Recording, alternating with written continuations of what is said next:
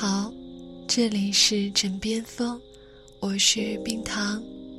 建议在晚上用耳机来收听本期节目，嗯，会有特别的效果。上一次说到，有多少人是靠大学专业过完了一生？有十几位小伙伴在冰糖电影的微信号为我们留言了。其中有两位给我的印象特别深刻的，一位是狂暴娃，他讲的是一个前同事的故事。一个忠厚善良的西北汉子，很像郭靖，就是遇到路人扛重物一定会上前搭把手的那种。他大学学的是行政管理。毕业后，在家乡做了几年小买卖，后来跟着老乡来北京发展，在一个培训机构从零开始，学了半年编程就来了我们公司，跟我分到一个组。那时候呢，他毕业四年，租住在六环，拖家带口，二十有七了。毕竟是新人嘛，所以工作效率很低。别的程序员一天能完成的，他要一周，而且 bug 很多。但是他很勤奋，只要空闲就会去请教，每次都是一脸收获很大的样子。经常加班，周末几乎都是在公司过的。就这样，大概过了半年左右，新来的计算机专业的毕业生都远远不如他了。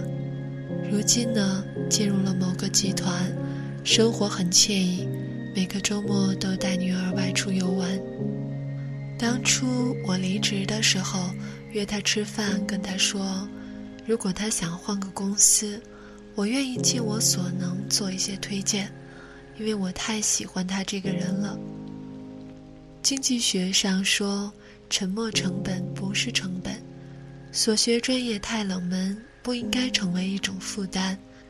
没有从事专业相关工作的人太多了，关键是要把握每一个当下，突破自己，活出精彩。套用一句电影《少年班》里的话：“当命运需要你逆风飞翔的时候，就不能随风而去。”另一位有逆风飞翔的勇气的小伙伴叫孟伟，他的经历呢？就有点传奇了。他一共留言两次，第一次留言的时候就挺惊讶的。他的专业是公共事业管理，去年毕业，然后呢，现在在做武术教练。他感觉自己这一生是不会考大学专业了。然后我还是挺惊讶的，问他是怎么做到的。那他以前在家呢，自学过双截棍。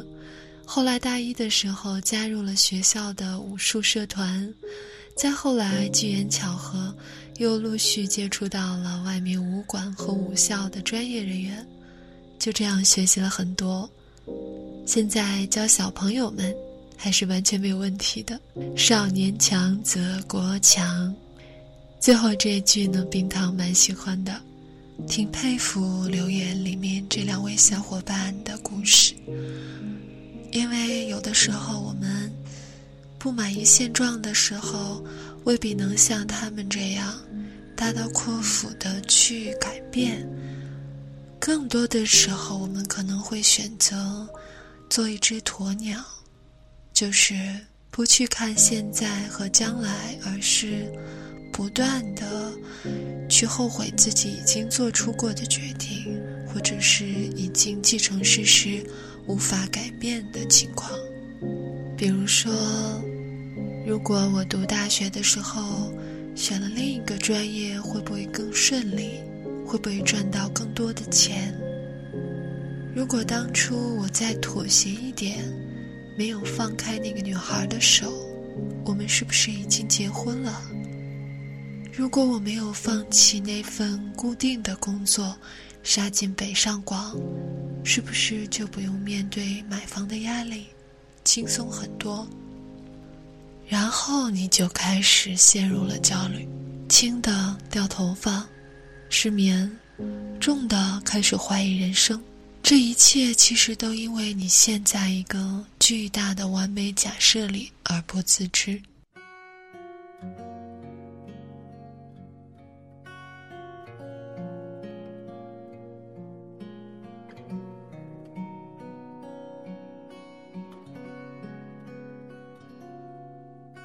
虽然我们都无法。